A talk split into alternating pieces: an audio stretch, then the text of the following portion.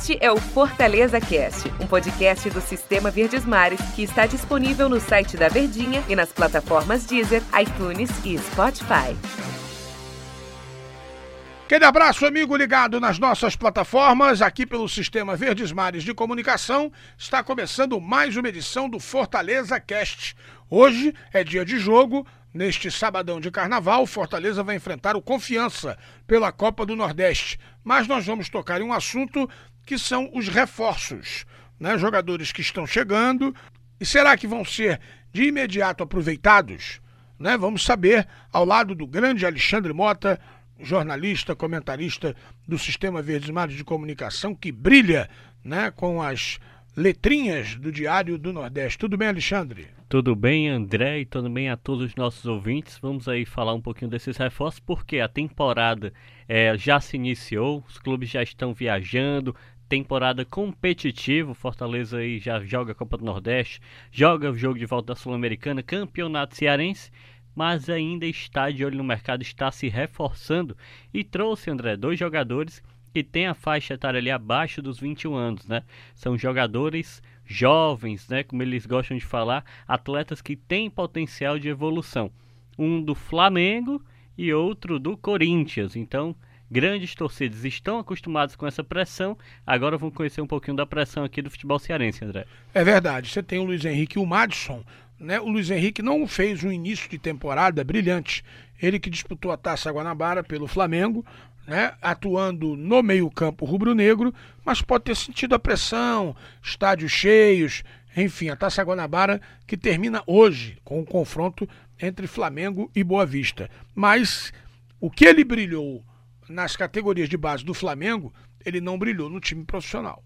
Exatamente. O Luiz Henrique, ele, para ficar mais claro, ele é formado na base do Flamengo, jogou as categorias de base inteira no Flamengo. Ganhou tudo. Exatamente. Desde ali o sub-13 que ele está no Flamengo, ganhou tudo, como o André já adiantou aqui. Foi campeão da Copinha, campeão brasileiro, campeão carioca, campeão de todos os torneios é, nacionais em que o Flamengo disputou. Ele foi campeão e era o capitão daquela equipe. Então ele já exerce um papel de liderança desde a base. Ele chega com essa característica sentiu um pouco da pressão ali no início do ano. Eu acho que isso é normal, porque nós tínhamos um Flamengo de garotos jogando no campeonato profissional. Era a estreia dele no profissional também. E ele herdou logo a camisa 10. A gente sabe que na categoria de base, o Zico o apadrinhou, ele brincou com ele ali, disse que ele tinha um talento de visão de jogo muito diferenciado.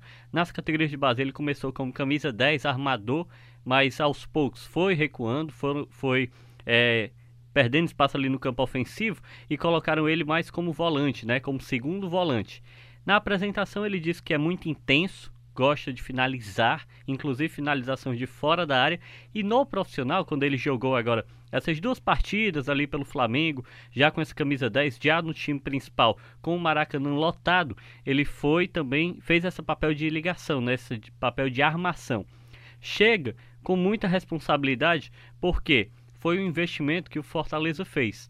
Os valores eles ainda não foram divulgados, mas sabemos que o Fortaleza assinou o contrato com ele até o fim de 2021 comprou 60% dos direitos do jogador, que pertencia integralmente ao Flamengo, então o Flamengo ainda tem 40%.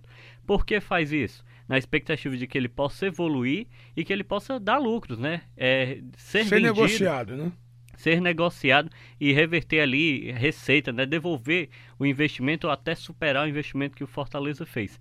Só que é uma posição que tem muita concorrência. Se você pegar o atual elenco do Fortaleza só de volantes, Derlei, Nenê Bonilha, Michel, Felipe, Juninho, o próprio Marlon vem sendo utilizado naquela formação dos três volantes ali, na, ali mais recuado.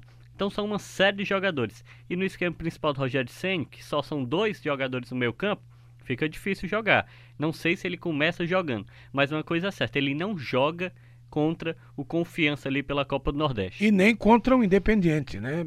Não estaria à disposição também. Achar uma vaga nesse time do Fortaleza hoje. Não vou falar nem do Luiz Henrique ainda, vamos falar do Madison, mas achar hoje tanto no time principal quanto num time reserva, entre aspas, é meio complicado, hein, Alexandre? Certamente é uma complicação porque é um time entrosado que joga da mesma forma desde 2019, sob o olhar do mesmo comandante. Então, Rogério Senni ajudou na construção dessas características do elenco. Tem uma plataforma de jogo bem definida, uma organização tática que o Rogério Senni cobra muito e muitas vezes atletas que têm qualidade técnica, como a gente lembra, o Matheus Vargas chegou na Ponte Preta se destacou, era o camisa 10 da equipe, jogando a Série B, chegou sobre expectativa, não se adaptou ao desenho tático que o Rogério Ceni cobra. Então foi justamente logo sacado, já está emprestado aí pelo Fortaleza. Essa característica é importante, essa adaptação. O jogador para jogar no Fortaleza hoje, ele tem que ser bom de bola e tem que ser inteligente. O Rogério Ceni cobra muito isso. Então fica difícil. E ele tem uma dúvida, né? A gente tem que estar fisicamente 100%. Exatamente, porque ele gosta muito da intensidade, né? Ele sempre frisa isso nas é, todas as declarações e entrevistas. Antes de você com, é, continuar o seu raciocínio, intensidade é a palavra da moda no futebol? Certamente, André. Certamente é a palavra da moda, porque hoje o, futebol ele até esqueceu um pouco o primor técnico, né? Quando a gente vê as categorias de base, até o elenco profissional, eles passam tanto tempo treinando a questão física, né? O vigor, o correr, é, correr 3 km por partida, atingir tal velocidade, ter um pico de explosão, que a gente não os vê mais, por exemplo, treinando cobranças de falta, treinando passe, treinando os fundamentos. Ah, os fundamentos têm que ser adquiridos desde as categorias de base, é verdade. Mas um profissional você sempre tem que estar treinando. Você pegar um jogador de basquete, ele passa após o treino toda a atividade ali arremessando, exercitando aquilo. A gente não vê mais cobradores de falta como o Zico, a gente não vê jogadores de camisa 10 nato com visão de jogo. Porque... Ah, isso acabou porque hoje eles só pensam mesmo na velocidade, na intensidade. Isso até o Fortaleza tem uma filosofia diferente com o Rogério Senna, como ele veio da Europa e ele segue muito a filosofia do Pep Guardiola, do Johan Klopp, né, do Liverpool ali, Manchester City, ele prefere todas as atividades do Fortaleza são com bola. Desde o início do ano, no primeiro treino que ele deu em 2020, já foi com bola. É uma filosofia dele, do futebol moderno e do futebol nacional, não. Eles preferem o vigor físico. Né? É, porque jogador não aguenta só treinamento físico, eles querem é bola, né? Uhum. Você lembra na época das suas aulas de educação física no colégio? Você queria bola, né? Negócio de, de física, era muito chato. Né? Eu, eu falava logo pro professor, joga essa bola pra cá. Aí ele vinha com handball, não suportava handball. Aí eu botava logo a mão no joelho e dizia que não queria. o negócio é futebol, não é? Velho... O negócio é botar a bola ali na quadrinha, né? Jogar ali bola de futsal, depois futebol. Acho isso. que é o que todo mundo quer, né? Exercitar. E é, isso é interessante porque quando você pega um jogador jovem, às vezes a intensidade dele, esse tempo de maturação é diferente, né? Ele tem mais fôlego, ele pode desenvolver melhor os atributos técnicos, né? Você pega atletas de 20 anos, por exemplo, eles não vão ter é, aquele vigor e intensidade ao longo dos 90 minutos, mas isso pode ser desenvolvido. Muitas vezes eles são vendidos para a Europa e apenas lá ganham mais massa corporal, né? O Alexandre Pato é um exemplo nato, a gente sempre lembra ele, né? Um jogador que era muito veloz no Internacional, foi para o Milan, ganhou massa física, perdeu um pouco das suas características, mudou, acabou não vingando tão bem como se imaginava. Madison, sua opinião sobre Madison, jogador que vem do Corinthians também, foi um pedido do Rogério Ceni e o Corinthians atendeu e liberou o jogador. O Corinthians e o Fortaleza eles já estavam ali conversando porque o Fortaleza sentou o Gustavo. Gustavo ele recebeu proposta, o Corinthians era ciente do interesse do Fortaleza, só que a diretoria do Corinthians deixou a decisão para o Gustavo e o Gustavo escolheu ir para o Internacional. Então, o Fortaleza apenas manteve aquela conversa, manteve aquela negociação e agora apontou o alvo para outro atleta. Foi esse jogador que é um jogador de velocidade, né? A gente falando especificamente sobre o Madison, ele tem a característica do um contra um, de afunilamento, de ponta mesmo, e é como, e eu acredito que ele chega num patamar similar ao que veio o Matheus Alessandro, ao que era o Marcinho, ou seja, jogadores que têm uma estatura menor, mas são muito velozes e gostam desse um contra um. Ele supre uma necessidade do elenco, né? O elenco não tem essas peças de reposição. Se a gente lembrar os titulares, sempre uma peça batida, mas é que é importante. Romarinho, David e Oswaldo, eles são os únicos com essa característica. Não há reserva.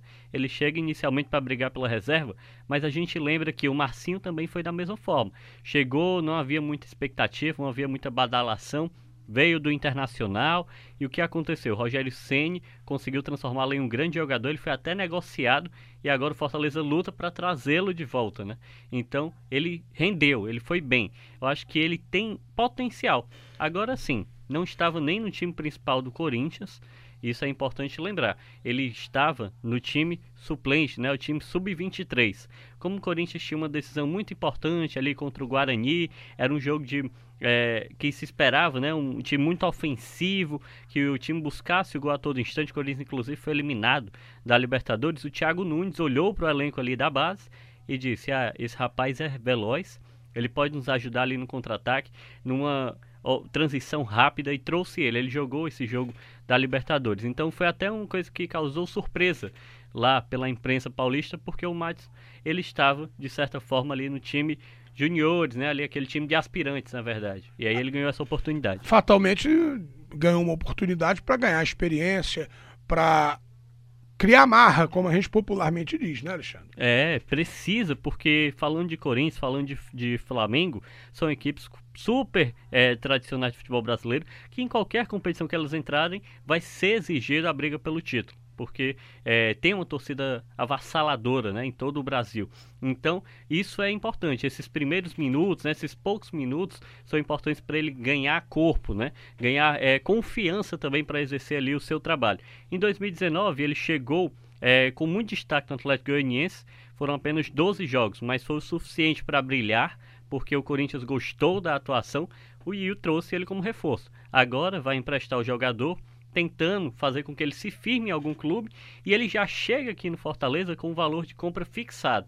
A diretoria também não divulgou qual seria esse valor, mas se ele for bem, em dezembro o valor vai ser o mesmo a ser pago. Então já está a conta lá do Fortaleza se o Fortaleza quiser fazer um novo investimento. Vamos torcer, né, para que o rapaz se dê bem, né, as contratações, tanto o Luiz Henrique quanto o Matos, e no final do ano o Fortaleza recupere, né, ou, compre o jogador para coroar mais uma belíssima temporada, é o que a gente pode pensar e esperar e torcer. Alexandre, muito obrigado, meu amigo. Eu que agradeço também mais uma oportunidade aqui de debater, de falar um pouco sobre Fortaleza. E só para pontuar, eles dois não jogam essa próxima partida contra o Confiança, né, que acontece no sábado, já pela Copa do Nordeste também não enfrentam o Independiente, né? Mesmo que estejam já treinando, o, o Madison ainda não está nem aqui. O Madison está treinando lá em, São, lá em São Paulo, lá no Corinthians, ainda nem desembarcou. Mas o Luiz Henrique já está por aqui, já realizou atividades com o elenco principal eles não podem enfrentar o Independente porque não estão na lista de inscritos, né? Eles não estão inscritos na competição. Todavia, se o Fortaleza avançar de fase, for para o mata-mata, né, para a segunda fase, ele pode ali mudar a lista. Aí eles poderiam entrar no time que foi inscrito. Valeu, Alexandre, obrigado pela sua participação e a gente volta a qualquer momento aqui no Fortaleza Cast nas nossas plataformas do Sistema Verdes Mares de Comunicação. É por isso que eu digo Ademã.